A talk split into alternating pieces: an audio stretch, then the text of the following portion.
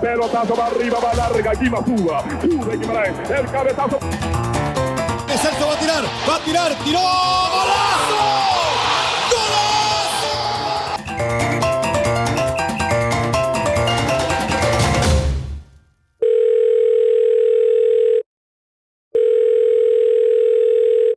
¿Qué dice Chel? ¿Qué pasó, Pa? ¿Todo bien? Sí, todo bien.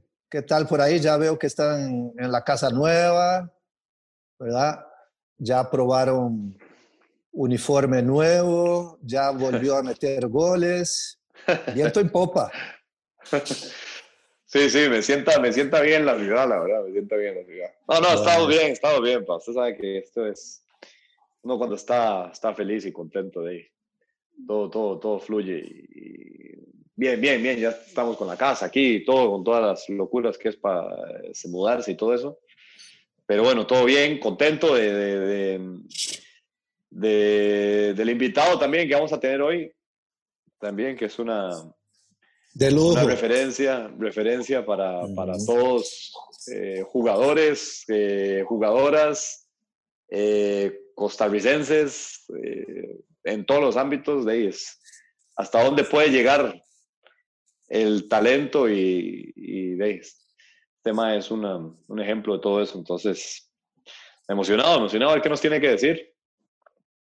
Sí, y aparte que no, de, sin, sin es decir, que desde una posición, este, que es una posición tan, tan, entre comillas, alejada, ¿verdad?, de los otros, y al mismo tiempo la, quizás la más solitaria, ¿verdad?, del, del, del juego, este, de ahí, ha, ha, ha ganado todo. ha ganado todo lo que, lo que se puede ganar a nivel deportivo y, y claro, este, vamos a, a entrarle a, entonces a, a buscar a, a, tu compañero, ¿no? Hacer un dos toques con Taylor.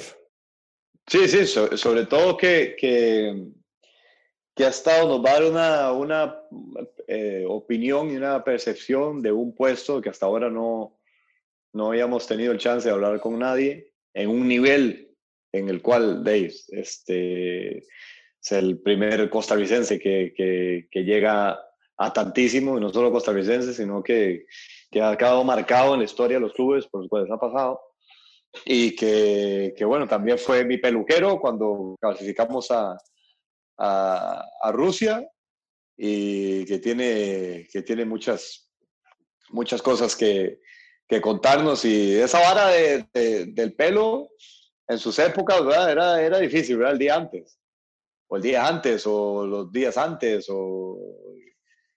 Ahora... Ah, sí, andábamos en otras. Sí, sí, sí, andábamos en otras. El, el, los previos, yo me, puedo acordar de los previos al primer partido contra Escocia en Italia 90, por ejemplo, ¿verdad?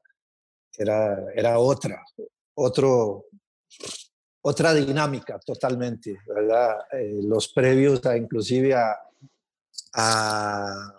al primer partido contra China en el 2002, diferentes, ni qué decir al previo de Alemania, en el Mundial de Alemania, el primer partido del Mundial, ¿verdad? En, la inauguración. Pero bueno, las generaciones van cambiando y hay que estar abierto a todo. Así que que nos los cuente él. Ok, ok, ahí llamemos Todas entonces. estas situaciones. Llamamos vale. en dos toques a Taylor Navas.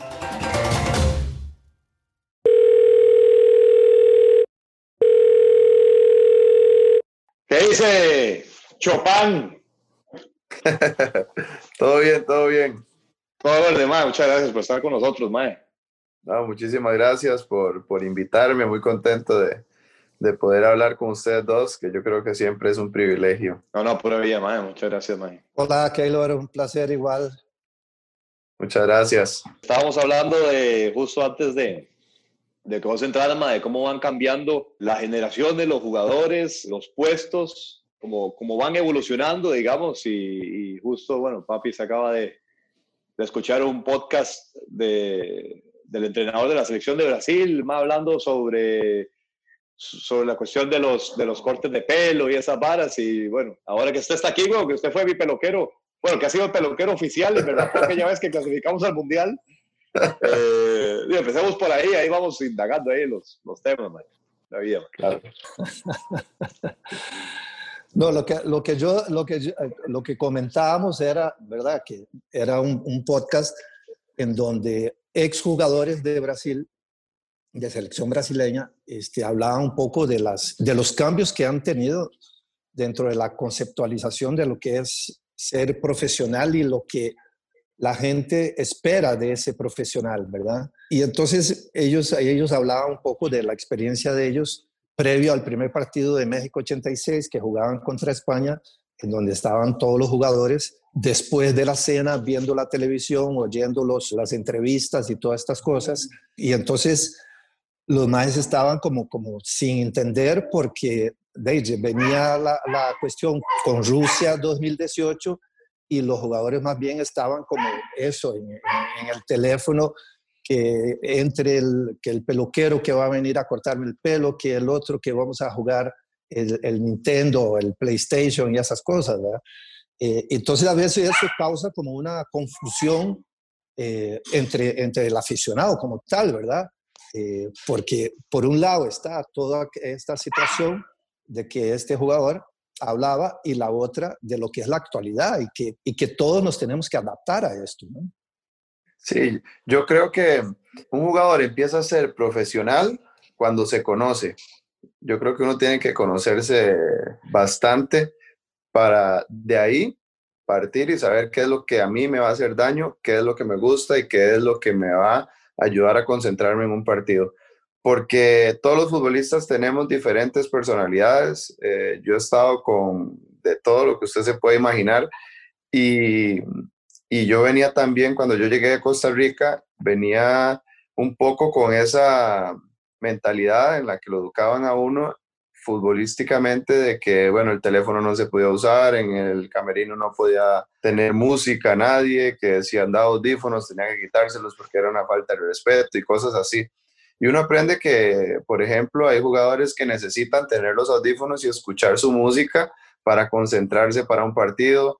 Eh, se da cuenta que uno ve a otros que llegan eh, con la música a todo volumen y usted los ve antes del partido y se está cambiando y está bailando y está aquí. Cada uno eh, muestra su forma de diferente manera. Entonces, yo creo que uno tiene que conocerse, el saber, el saber bien los tiempos sí han cambiado bastante y no quiere decir que, antes estuviera mal y que ahora esté bien, pero creo que el, el, resultado sigue siendo bastante positivo. Uno lo puede ver en los futbolistas de muy alto nivel, puede ver su personalidad y después salen a la cancha y hacen maravillas que solo ellos pueden hacer. Entonces, encontrar eh, la respuesta correcta es difícil, pero para mí sí es muy importante conocerse ¿Para qué? Para no hacer lo que me hace daño. Si yo necesito escuchar música, no me voy a poner a bailar con el otro que para él bailar es lo que necesita para salir feliz a la cancha, a disfrutar y,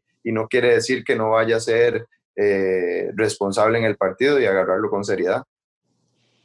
Sí, porque yo creo que, que una de las cosas más eh, interesantes de eso es que no tiene nada que ver con, con profesionalismo, ¿verdad? Keylor. O sea, esas cosas tienen que ver con la preparación y cómo uno pueda rendir eh, al máximo nivel, digo, como es, como es, como es su caso. Entonces, eh, yo no sé, si a nivel de, entrenador, eh, ¿cómo gestionan eso? O sea, porque gestionarlo lo gestionan, pero digo, acostumbrarse a la idea de que los tiempos cambian y de que, que, lo que se hacía antes no se hace ahora también es parte del crecimiento, digamos, de un, de un entrenador, ¿verdad?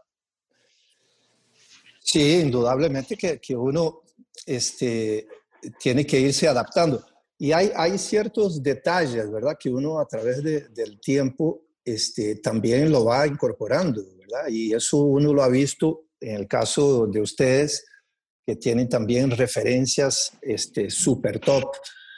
Eh, que uno sabe, por ejemplo, que, que era muy de, de, de, yo, por ejemplo, ahora que he estado viendo cuando eh, la, la, serie esta del último baile, la de Michael Jordan, en donde este, antes la prensa entraba al camerino, o sea, y, y, esa fue la, la, época de uno, ¿verdad? Cuando nosotros de futbolistas, cuando jugábamos, de, los, los, periodistas entraban ahí al camerino y se estaba la gente bañando, duchando, y, y, lo, y la gente estaba ahí, ¿verdad? Este, y yo, eh, cuando ya fui entrando en esto de entrenador, si algo he ido aprendiendo también es que el, el, camerino es un lugar sagrado, ¿verdad? En donde uno como técnico este, entra solamente en los momentos muy específicos, ¿verdad? Porque este, uno ha ido viendo que, que todas estas expresiones de, que estás hablando vos, lo que ustedes la han vivido, eh, uno, si está una persona ahí, a no ser que haya un, un un link muy fuerte, ¿verdad? Entre, entre entrenador y jugadores o cuerpo técnico y jugadores, este, entonces no pasa nada, la gente actúa como si, como si fuera uno más, pero para uno evitar, ¿verdad? Eh, este tipo de situación, eh, aunque sea un, cubículo así pequeñito, yo prefiero estar al otro lado eh, porque sé muy bien lo que estos, estos momentos previos a los partidos eh, para ustedes significa, ¿verdad? Eso sí lo he ido aprendiendo mucho, mucho. Y otra cosa que también he visto es que la, la, la, gente que lo rodea a uno como técnico, ¿verdad? Que son los que más contacto tienen con ustedes, los jugadores, ¿verdad? Es decir, el auxiliar, el entrenador de, de porteros específico de ustedes. O sea, eh, son, son gente que, que ahí sí uno debe ir creando los puentes para que ustedes como tal este, se puedan desahogar sin, sin estar este, pensando en que eh, si digo esto a la larga me va a malinterpretar, ¿verdad? Es decir, son de los mismos. Y en el caso de ustedes, que, que yo he visto también, eh, eh, la figura del, del, entrenador de porteros, ¿verdad? Cada día más es una figura así, ¿verdad? Que son uña carne prácticamente, ¿no? Sí, sí. sí de, prácticamente con ellos compartimos más que con el, con el entrenador, porque en realidad llegamos, todos, eh, todo el equipo se va a calentar, nosotros nos vamos por el entrenador de porteros, tenemos que trabajar. Normalmente trabajamos con él aparte hay días que mínimo 30 minutos a una hora, digamos, de, por día con él, más el trabajo que ya se hizo en el gimnasio antes y después ya en lo que el equipo lo necesite. Cuando hagan trabajos con porteros nos toca ir al otro lado. Entonces, ese vínculo es, es muy bueno. Yo creo que hoy en día hay entrenadores de porteros muy buenos y, y uno puede sacar un mayor provecho. a mí me encanta porque este, nos ayudan a entender muchas cosas del equipo rival, las formas de trabajar este, durante la semana ya se hacen pensando en la forma de juego del otro equipo. Entonces, este, creo que eso facilita mucho y crea un vínculo bastante grande con ellos. Mike Keller, ¿y cómo define uno a un entrenador de porteros? Porque uno cuando tiene un entrenador, uno dice, no, este más es más táctico, este más es más gestor, este más está más preocupado por otro tipo de, de detalles técnicos, de no sé qué. Eh, ¿cómo, eh, ¿cómo, sería, ¿Cómo podría uno describir a un entrenador de porteros? Bueno, yo, yo creo que, bueno, antiguamente era, era más fácil. Ahora yo creo que todos eh, van evolucionando y en realidad, aunque no pierden su estilo, por ejemplo, depende mucho del país donde sean también y el fútbol que se practique, como, como crecieron, ellos traen como esa base pero hoy en día este, ellos saben que hay que trabajar todo tipo de situaciones. Ya no es eso de antes que el, uno entrenaba hasta que, hasta que vomitara.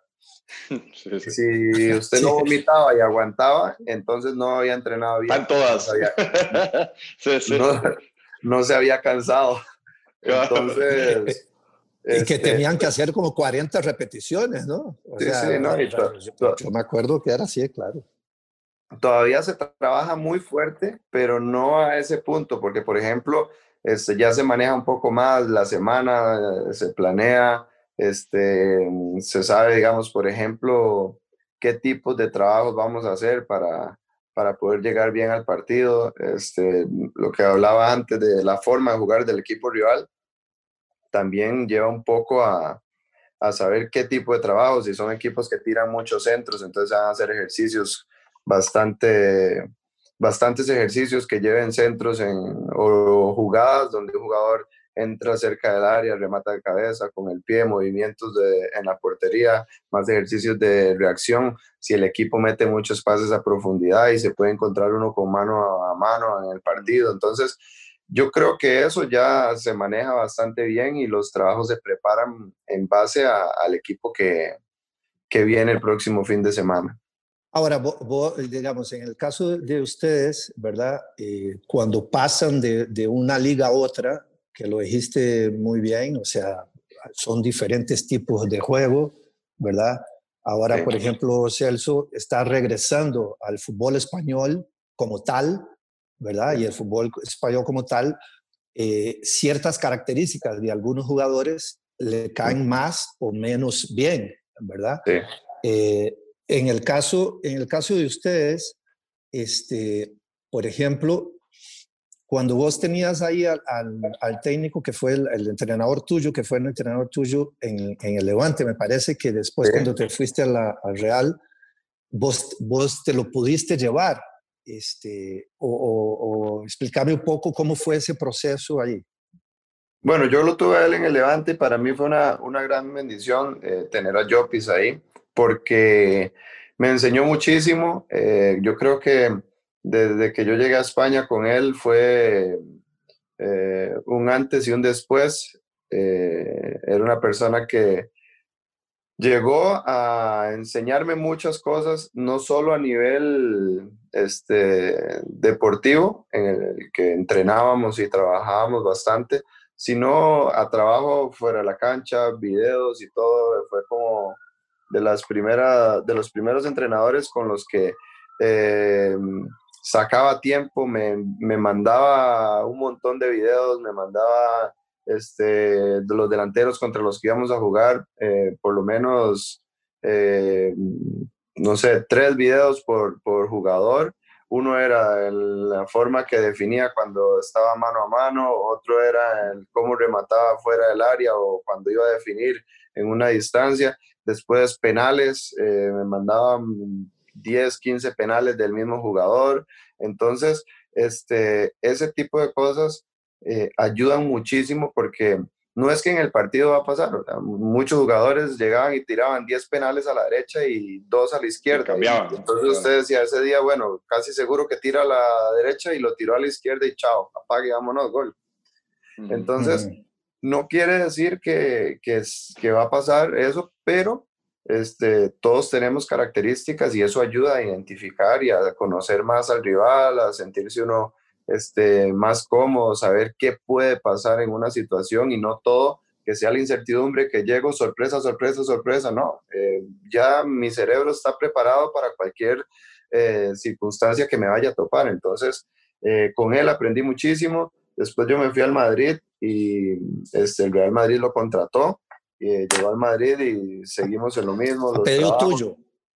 no, tuyo, Keylor? No. No, porque no, no, en ese momento no, no llegaron como, que, o sea, yo no me puedo poner la estrella y decir, sí, me dijeron y, y lo trajeron, pero para mí fue una eh, gran alegría. Eh, creo que preguntaron también al entorno mío eh, la relación que yo tenía con él y, y fue bastante buena pero si me lo hubieran preguntado, claro que hubiera dicho que, que sí, porque eh, me conocía muy bien. Él sabía cuando estaba cansado y cuando había que bajar un poco la carga y me llegaba y me decía, Mae, esta semana vamos a trabajar bastante fuerte para que se prepare bien y tranquilo, que todo está bien y le dábamos con todo y siempre este, llegábamos bien a, a los partidos. Yo creo que este, Con él fue una muy bonita etapa y, y como él decía siempre desde los partidos, Mae, hoy ni la mosca pasa, no puede pasar ni la mosca. este, yo disfruté mucho esa etapa cuando lo tuve entrenador.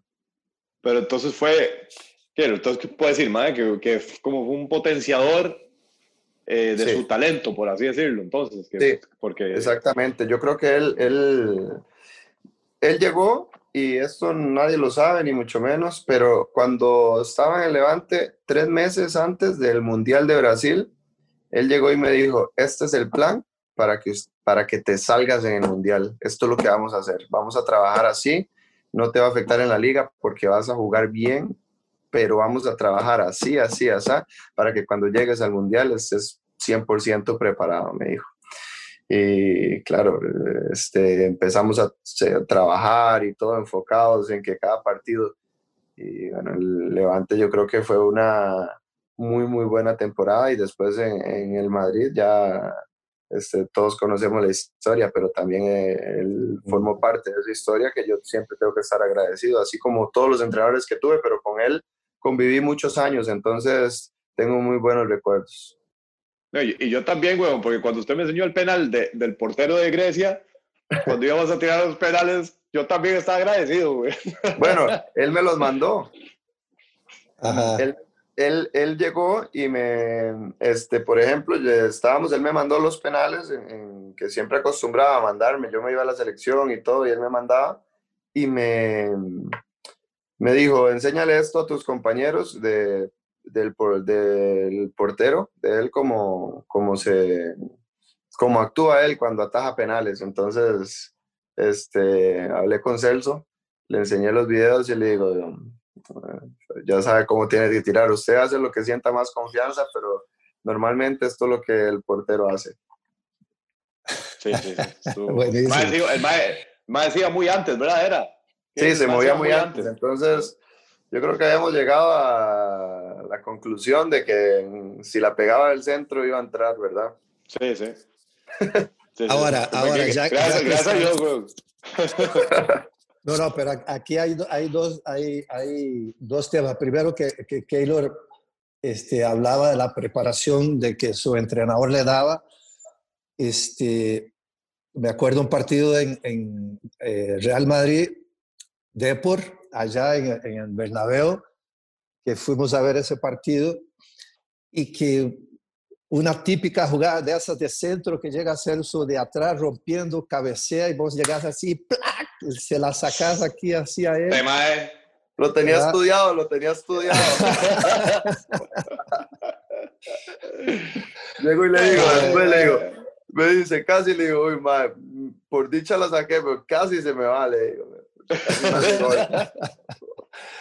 Casi, casi. Ahora, eh, Keylor, con, con en esa situación, ¿por, ¿por, qué pregunto esto? No? Porque es que ahora los, los, los, cuerpos técnicos y los entrenadores, ¿verdad? aparte de, de, gestionar toda la plantilla de jugadores, tenemos que gestionar un cuerpo técnico que cada día, y ustedes que están en, en el más alto nivel, sabe muy bien que los cuerpos técnicos son tan grandes o más grandes que, la, que las plantillas de, de, los mismos jugadores, de verdad. Es decir, porque hay tres preparadores físicos, hay este, cuatro o cinco rehabilitadores, cinco gente en, análisis de video o más, etcétera, etcétera, etcétera. Eh, y que es normal que el futbolista de élite, ¿verdad? Este, también ande con, o con su rehabilitador de un lado para el otro, aquí y allá. Este, cuando ya se da lo del, lo del Paris Saint-Germain, eh, ¿hubo alguna posibilidad? Porque justamente hoy salió una nota tuya en, el periódico este, en donde vos hablabas que ahora estás con un entrenador italiano, ¿cierto? Sí, tengo un entrenador italiano. Este, y a pesar de que él, él eh, este entrenador, vos seguís esta comunicación que tenés con, con el, el, entrenador tuyo antes, ¿se sigue dando? O, o, o, lo que ahora, porque es que ustedes además, ¿verdad? Ustedes jugando domingo, miércoles, domingo, miércoles, prácticamente es, es, es, puro mantenimiento nada más, ¿no? Sí, sí, y, y bueno, yo ahora con, con el entrenador que tengo ahora también estoy muy contento. De hecho, ellos se conocen, eh, entre entrenadores se conocen y hacen muchas cosas juntos, se hablan y demás. Y, eh, cuando yo llegué aquí, el entrenador de, que tengo aquí le escribió a Luis también sobre cosas y hablaron y detalles. Y con él eh, seguimos la, la, misma dinámica. Eh, siempre nos muestra videos también, trabajamos eh, fuerte, él con su, con su estilo también, él es italiano, entonces conocemos que el, el, estilo italiano es un poco más fuerte los entrenamientos, les gusta mucho la técnica, los cuerpos, el impulso, las diagonales, eh, tipos de trabajo, pero lo más importante, que es la comunicación, la buena relación que tenemos, este, se mantiene. Entonces, eh, estamos muy contentos. Yo me siento feliz porque siempre se puede aprender de todo el mundo. Eh, mi vida he tenido muchos entrenadores de porteros y, y, desde que, bueno, me acuerdo cuando yo estaba en, en, la primera selección que estuve, tuve a Frank Carrillo y a Gabelo.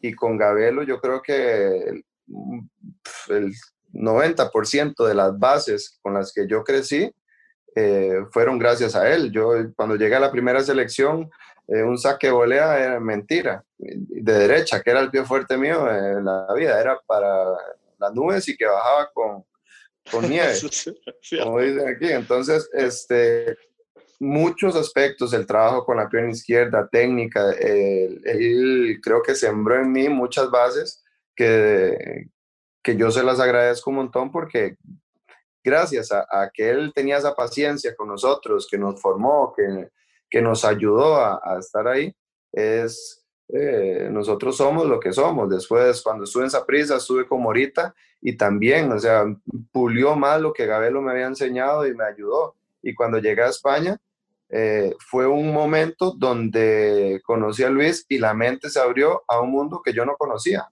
y ahí él aprovechó el potencial que yo traía formado de divisiones menores a, a, explotarlo.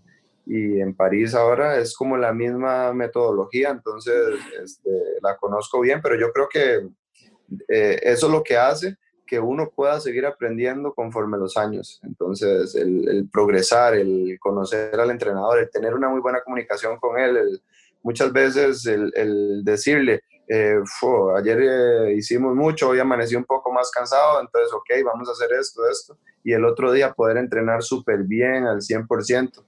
Eh, tener esa libertad de hablar, la confianza de poder cambiar un entrenamiento con ellos en base a lo que es mejor para uno, es fundamental.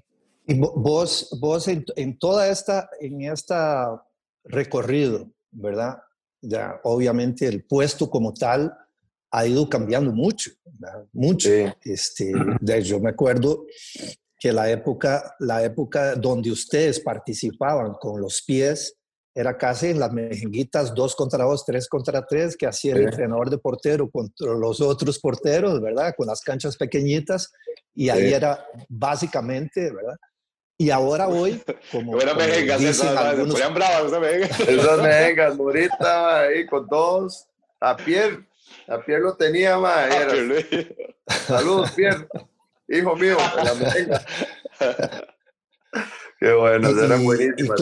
Y, y, ustedes, o sea, más de un colega tuyo ha definido ya el puesto de hoy que ustedes son, hoy día son los líberos con guantes, ¿verdad? Es decir, el puesto ha ido cambiando tanto ¿verdad? Y ustedes siempre son los más jodidos en todos los cambios de las reglas del fútbol, ¿verdad? Porque, sí, sí. ¿verdad? O sea, cambiaron las bolas y a ver, ahora sí juegues, a ver Chao, son livianas o no.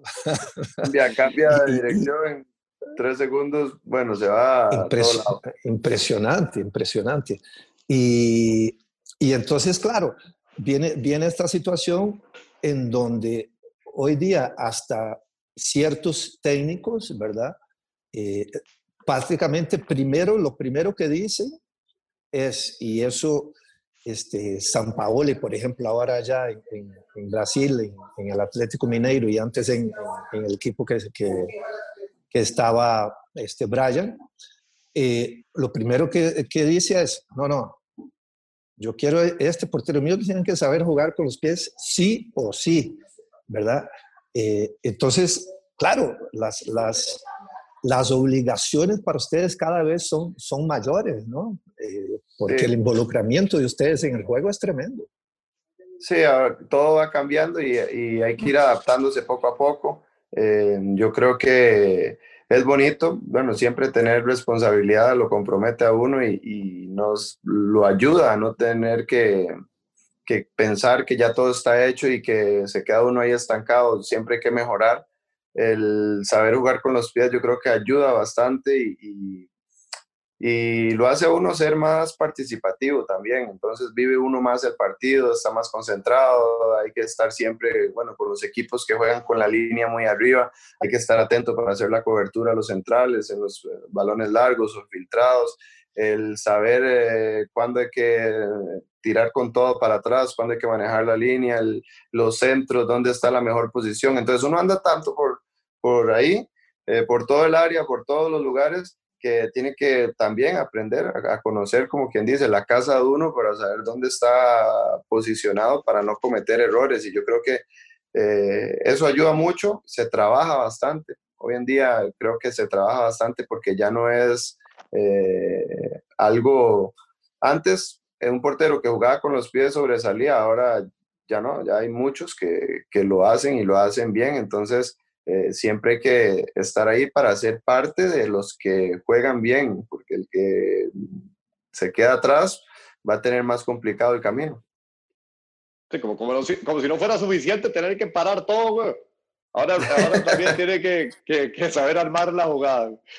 Es lo que toca, hay que, hay que intentar. Claro, y dicen también que, o sea, la posición de ustedes es, de las posiciones en la que hay que aprender a convivir con, con el error permanentemente, ¿no? Es decir, el primer paso para, para llegar al nivel que, que, están ustedes, ¿verdad? Como porteros eh, y vos, es, es, pasa por ahí primero y antes que nada, ¿no? Es decir, saber aceptar que, que el error es, es parte de la posición, ¿verdad?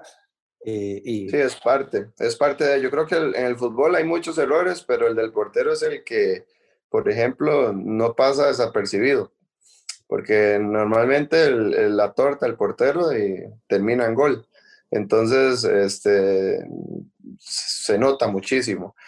Pero sabemos que somos humanos, que en cualquier momento podemos fallar, pero la mentalidad tiene que ser fuerte. Yo creo que eso es parte de, del éxito que uno pueda tener, el saber que, que si pasa algo hay que cambiar el chip de una vez, pasó el error, seguimos, el partido continúa y hay que estar ahí. Eh, a mí me ha pasado, en un partido puedes cometer un error en el primer tiempo y en el segundo tiempo, al minuto final, parar un, tiro que venía ahí y, ganar el partido. Entonces, este, creo que hay que estar siempre preparado y saber que, bueno, es fútbol, no, no puede darle uno mucha importancia tampoco. El fútbol cambia en segundos.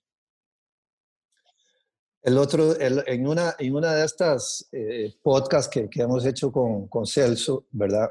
Entonces, eh, había en una de esas conversaciones con Michel, que, lo conocías muy bien ahí, ¿verdad? Ex, Real Madrid. Entonces él, él, él, decía, yo, y a mí me sonó muy extraño, ¿no? Porque este, el tipo era, era, centro, era volante derecho, mediocampista, extremo derecho, lo que fuera. Eh, y el tipo como entrenador te decía, yo lo primero es que me den dos centrales buenos. Es decir, vos, vos como portero, eh, y yo, tenía otro portero, un, portero también, ¿verdad? Que me decía, pero, profe, ayúdeme un poquito porque usted solo ve para adelante, para atrás no ve nunca. este, ¿Vos cómo te sentís más cómodo? Es decir, vos te fijas más que, que tus dos centrales eh, sean así o así, o que la línea por delante de los centrales también sea una línea, es decir, porque... Es que depende, depende cómo uno lo vea, porque, bueno, el, si usted tiene delanteros buenos, al final de uno no quiere que le hagan goles, pero si le hacen cuatro y ellos meten seis, ganamos el partido. Pero a ningún portero le gusta irse para casa con cuatro goles aunque ganen. Entonces yo creo que la defensa es bastante importante. El, el poder estar ahí uno este, bien cubierto creo que da mucha confianza eh, a todo el equipo a todo el equipo. Yo cuando hablo con los delanteros y demás, ellos saben, es como cuando tienen un portero que les da confianza, ellos dicen, eh, estamos tranquilos porque sé que si está atrás, eh, bueno, pueden hacer gol, pero eh, va a ser difícil porque las puede sacar. Igual con los defensas, tenemos una muy buena defensa, entonces si ustedes mantienen ahí tranquilos, nosotros hacemos goles y ganamos. Entonces creo que tiene que haber un balance entre todas las cosas, pero a los porteros nos encanta, lógico, tener buenos defensas. Sí, sí, claro. no, no, sí, es importante. No, no, pero de verdad, uno juega con mucho más, con mucho más soltura y, y puede todavía aprovechar más, digamos, el, eh, digamos las situaciones del juego como tal, porque sabe que, que, atrás tiene alguien que, sí, sí, que lo, que lo, que lo cubre, que lo cubre. Y eso, eh, transmitir esa tranquilidad, yo creo que también es lo más, eh, es la responsabilidad más grande también puede ser para un portero, ¿verdad? Sí, sí. Es difícil, es difícil, pero bueno. No, y aparte, yo también oí, una vez estaba allá en, en España y entonces estábamos eh, viendo un partido de, de, Nadal, ¿verdad? Y entonces el, el, el comentarista, y lo, lo, relaciono, ¿verdad? Ahora con esto que estamos hablando, porque el comentarista de tenis decía, es que para ganarle un punto a Nadal, vos tenés que hacer cinco o seis winners, ¿verdad? Es decir, de esos este, tiros que, que, el tipo te los devuelve todos. Entonces, tienes que hacer de cinco o seis para que en el sexto ya el tipo diga, bueno, a algunos se le tiene que ir. Y ahí inmediatamente acabo, acabo de, de pensar en esto porque es un poco, esa es la sensación que uno eh, espera del portero de, de, uno, ¿no? Es decir, eh, que, como decía otro, otro técnico, ¿eh? decía a un portero, pero eso es, es, es, de chiste. Entonces decía, mira, yo lo único que te pido es que no las metas adentro. Eso es Nada más. ¿Verdad? Es decir, porque, claro, eh, uno cuando, cuando sabe que tiene un, un portero, ¿verdad? Así, uno sabe que el otro equipo, por más buena o, o, o lo que mm. fuera, va a tener que tener cinco o seis remates para quizás meterte uno. Sí, sí, sí. Eh, eso, eso es, es para nosotros entrenadores, que yo siempre digo, yo soy mucho más práctico, digo, a mí dame un, un muy buen portero y dame un 9 que, la, que meta los goles allá arriba. Después de eso ya armo todo lo demás. Sí, sí. yo creo que eh, depende del lugar donde lo veas, porque el delantero piensa en defensa, pero los defensas dicen, eh, no hombre, si tengo buenos delanteros, sé que si defendemos, esos van a meter goles. Entonces yo creo que todo el mundo anda, anda viendo alrededor lo que hay y le gustaría que el, su alrededor esté bien cubierto. Eh, y, digamos, en términos de, de responsabilidad, o sea, digamos, ya que habíamos tocado ese tema, eh, ¿usted siente que fue eh, evolucionando desde su etapa en selecciones menores, Saprisa, hasta ahora lo más altísimo que hay, que es, que es eh, bueno, que es Real Madrid, que es Champions, que es todo, las mejores ligas? ¿cómo, ¿Cómo fue esa percepción suya de darse cuenta, o sea, aquí tengo, o sea, tengo que estar realmente bien, mi cabeza tiene que estar en el lugar que tiene que estar porque, porque toda esa responsabilidad, al final cuando uno es joven, se le van perdonando más cosillas, más cosillas, pero viene una etapa de madurez en donde uno dice, no, o sea, tengo que cuidar este aspecto, este aspecto, este aspecto, porque, porque aquí depende de mí. Sí, yo creo que muchos errores que cometemos nosotros cuando, bueno, que cometimos jóvenes y yo creo que la juventud lo sigue haciendo es que creen como que el fútbol los va a esperar y hoy en día el, el, el, fútbol es muy lindo, es todo lo que quieran, pero el fútbol no espera a nadie. Eh, lamentablemente, eh, las oportunidades llegan y uno tiene que estar preparado para, para aprovecharlas. El saber que, bueno, estoy joven, entonces puedo comer todo lo que quiera, que no me voy a engordar. Bueno, y jóvenes comíamos muchas cosas que no nos engordábamos, pero uno tiene que hacerse una buena rutina, tener como digamos buenos modales deportivos para que cuando la hamburguesa realmente le afecte un poco, usted estar preparado para saber que, que no es momento de comer hamburguesas. Pongo ese ejemplo por poner uno tonto, pero igual hay muchos que el salir de fiesta, eh, joven, el cuerpo aguanta. Se, se, puede ir joven y llegar a las 4 de la mañana y entrenar a las 10 y después llega y el cuerpo va y entrena bien. No, a mí eso no me afecta, no sé qué. Bueno, eh, hay cosas que el fútbol este, no perdona y uno tiene que tener como una muy buena educación deportiva para poder aprovechar cada momento. Entonces, yo creo que eso fue una de las cosas que, que aprendí. Eh, bueno, joven, me hubiera gustado aprenderlo desde los 15 años, pero que pienso que cuando lo aprendí no fue tarde.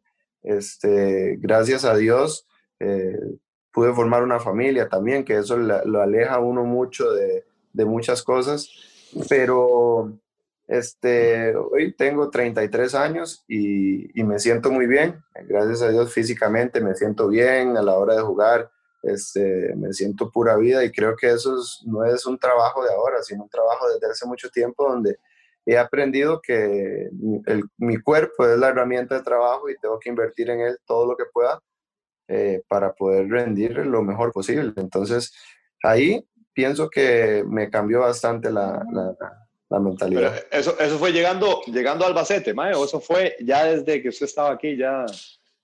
No, yo, digo, yo por aquí, ejemplo, eh, en Costa Rica, yo por ejemplo, el, en Costa Rica no era tan, tan ordenado en ese tipo de cosas.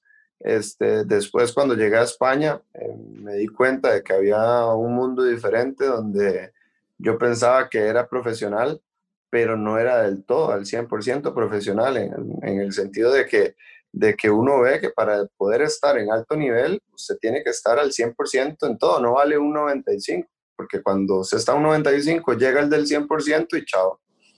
Entonces, este, eso es algo que uno tiene que aprender y que tiene que saber. Eh, para mí importante conocerse uno mismo, el, el, cuerpo, saber qué ejercicios me pueden venir bien, qué cosas puedo hacer para mejorar, el tener un, gente alrededor muy profesional que yo creo que le ayudan a uno también bastante. Uno solo no puede y sacarle provecho.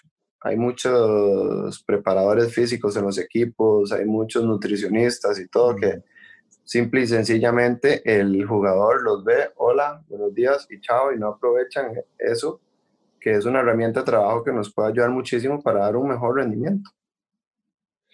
Sí, sí, es que ustedes, ustedes ah, en el altísimo nivel que están, estás vos y esto, eh, donde más se hace énfasis, ¿verdad?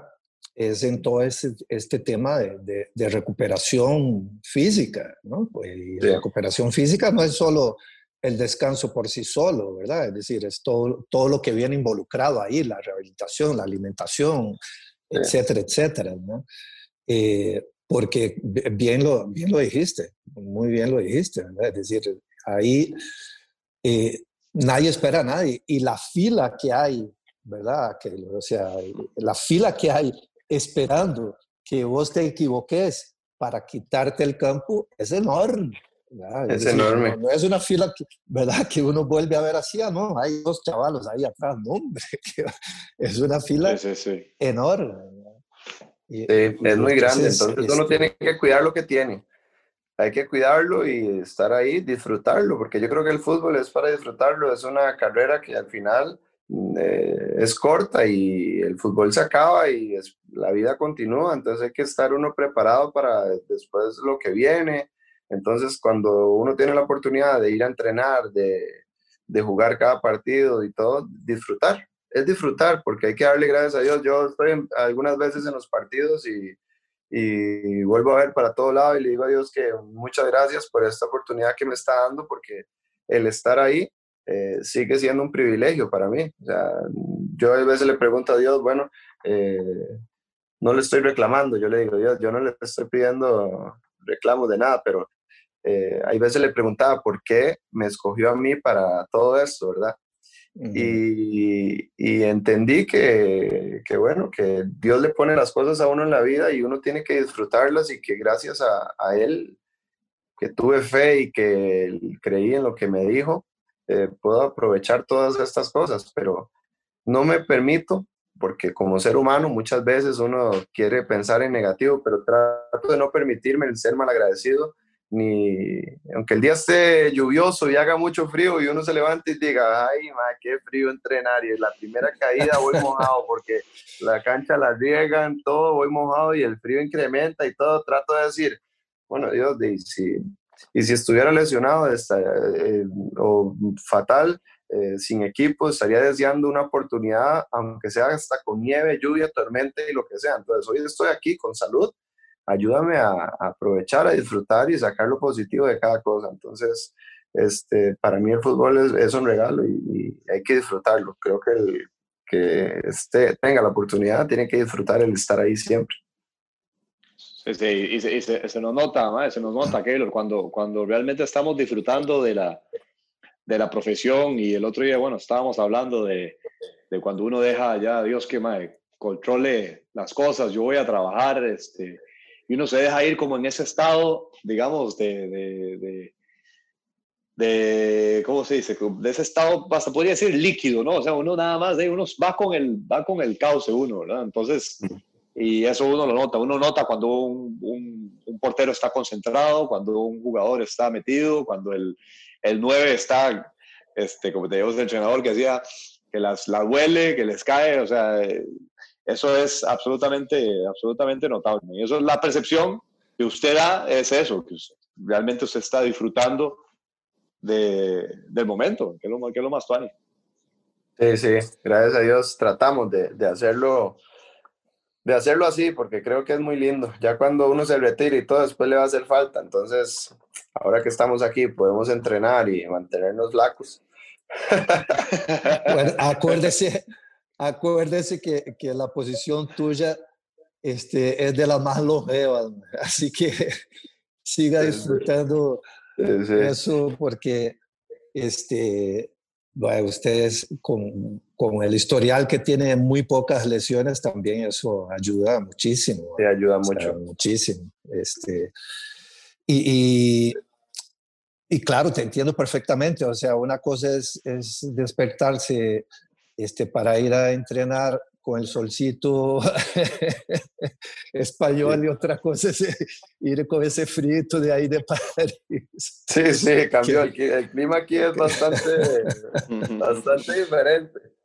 Eh, claro, por supuesto. Sí, sí, sí. Es muy diferente, pero bueno, también cuando sale el sol lo disfrutamos. Bueno, y selección, Keylor. ¿Cómo, cómo, cómo, has, este, ¿Cómo ves todo lo que viene atrás tuyo? Eh, bueno, yo creo que Costa Rica siempre ha tenido muy buen potencial de, de porteros y sé que, que va a salir alguno que va a hacer las cosas mejor que yo. Entonces, este, hay que trabajar.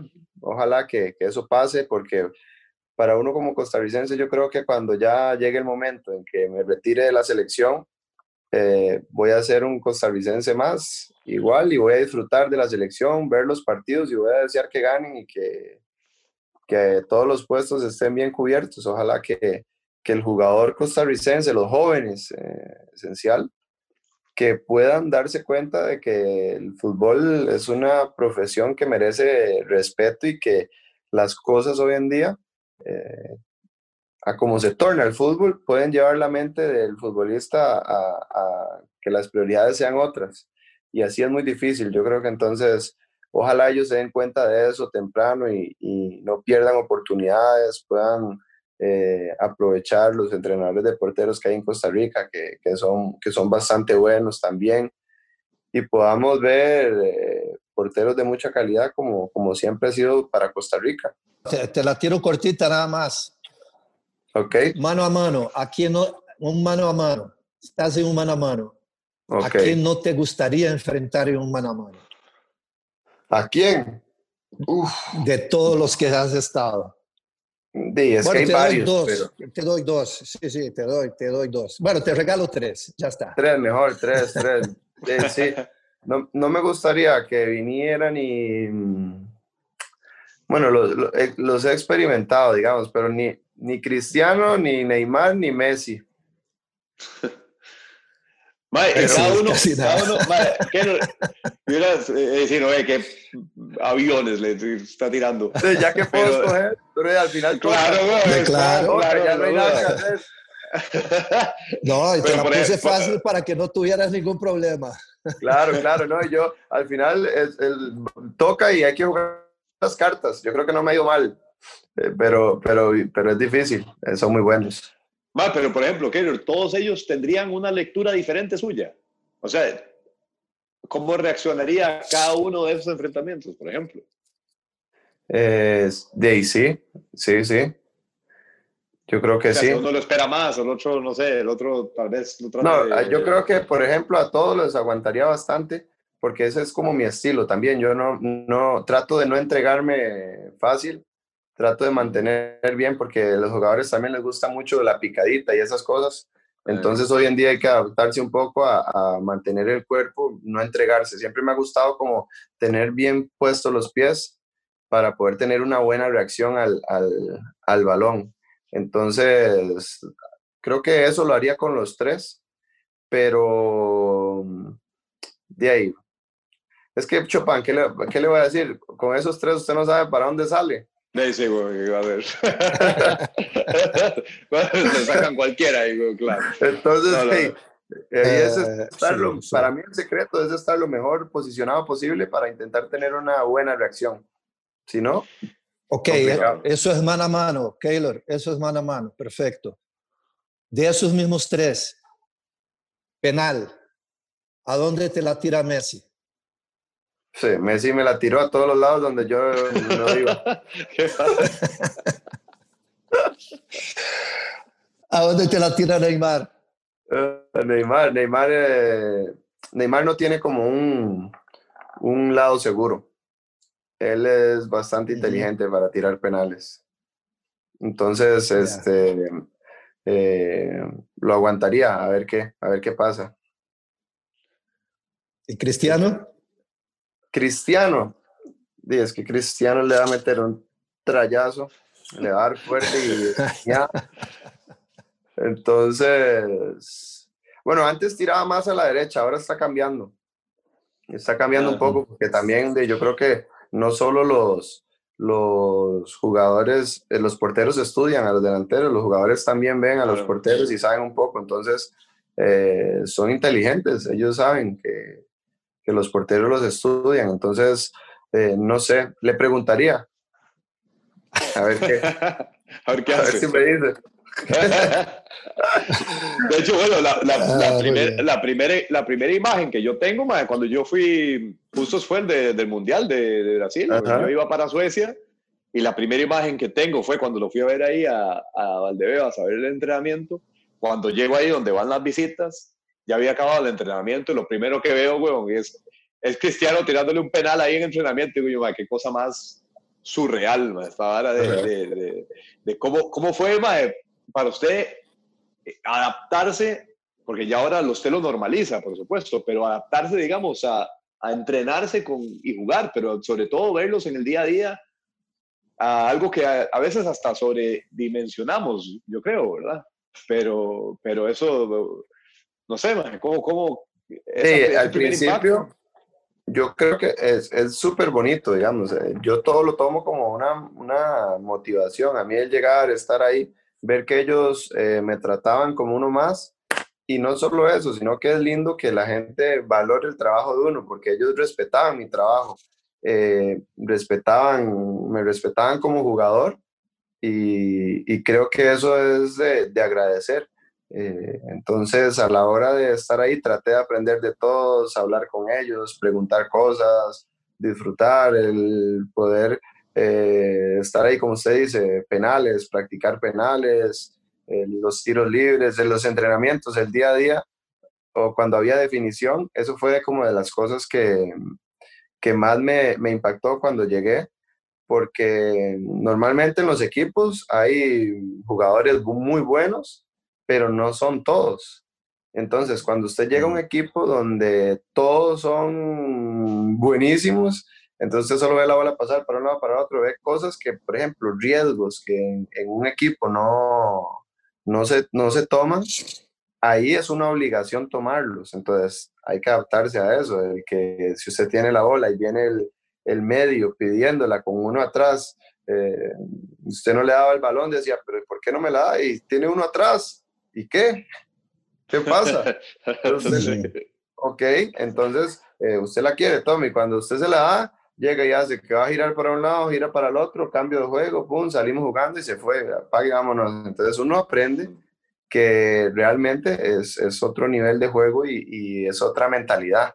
No hay, ahí no hay mentalidad de... El que tenga una mentalidad de que de temor a cometer errores no puede jugar a, a un alto nivel. Yo creo que el, el, tener miedo a arriesgar, a, no sé, que hay un pase, mucha gente, o que hay que hacer un cambio de juego y hay gente alrededor y no lo hago porque me da miedo que se quede corta. Mejor se la paso el que está más cerca. Creo que eso no, no, no funciona para, para el alto nivel. Eh, los centrales hacen cambios de juego increíbles, los medios están ahí, mueven el balón, la piden con uno de espalda. Tuve que adaptarme a ese tipo de juego y, y, aprender. Entonces ellos me ayudaron muchísimo para aprender todo ese tipo de cosas. Qué bueno, ¿no? Qué bueno eso.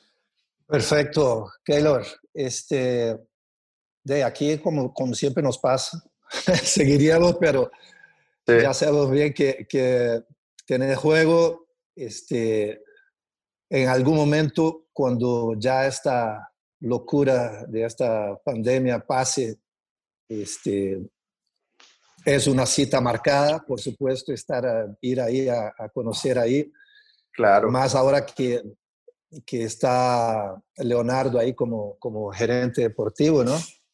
Este, y, y, bueno, este, ya, ya te diré, ya te diré. A Perfecto, veces, está, están invitadísimos. Mae, no, eh, Taylor, mucha bien, suerte. Muchas, muchas gracias, Mae. Muchas gracias, muchos éxitos, Mae. De verdad, le decíamos, bueno, usted, usted ya sabe, bueno, le deseamos lo mejor y, y que sigan los éxitos, Mae. Que sigan los Muchísimas éxitos. gracias. Un abrazo muy grande a todos. Otro, igual. Y saludos a la familia ahí, ¿ah? Igual, pura vida. Chao. Bueno, Buenas noches. Bueno, Epa, yo creo que mejor eh, explicado, eh, imposible, con todas sus variantes de lo que implica ser un jugador de fútbol profesional en el, lo más altísimo que, existe. Este, cuando él accedió a, a, a, tomarse el tiempo para hablar con nosotros, lo hizo sin ningún tipo de, objeción, más bien este, compartió bastantes cosas con nosotros y nosotros súper agradecidos. Sí, sí, y además este, con una este, eh, humildad característica en él, ¿verdad? Es decir, eh, la, la, la, gente, los que estamos en, en, el, en, la profesión, los que estamos en el fútbol, este, eh, cuesta mucho ver que alguien este, no quiera hablar de, de, de fútbol, ¿verdad? Es decir, mm. este, cuando, es, cuando es fútbol como tal, ¿verdad? Eh, y claro, y, y la, la, charla quedó evidenciada eh, porque él no solo llegó, sino que se mantuvo y tiene para rato más para estar en, en lo top. Así no, sí, que... Sí. Sin ningún ahí, problema. Buenísimo. Y habrá entonces que ir en algún momento a, a, a verlo allá y, y, y constatar eh, en ese Ale, ale, ale. Está bien. Bueno, Epa. Entonces, que estén bien por ahí, por ahí ustedes que dos. Bien. Que la pasen Saludos muy bien. Mauro. Ok. Y a Tico. su perrito. Dale, tiene juguete, dale. Bueno, chao. Chao, de nuevo. Chao.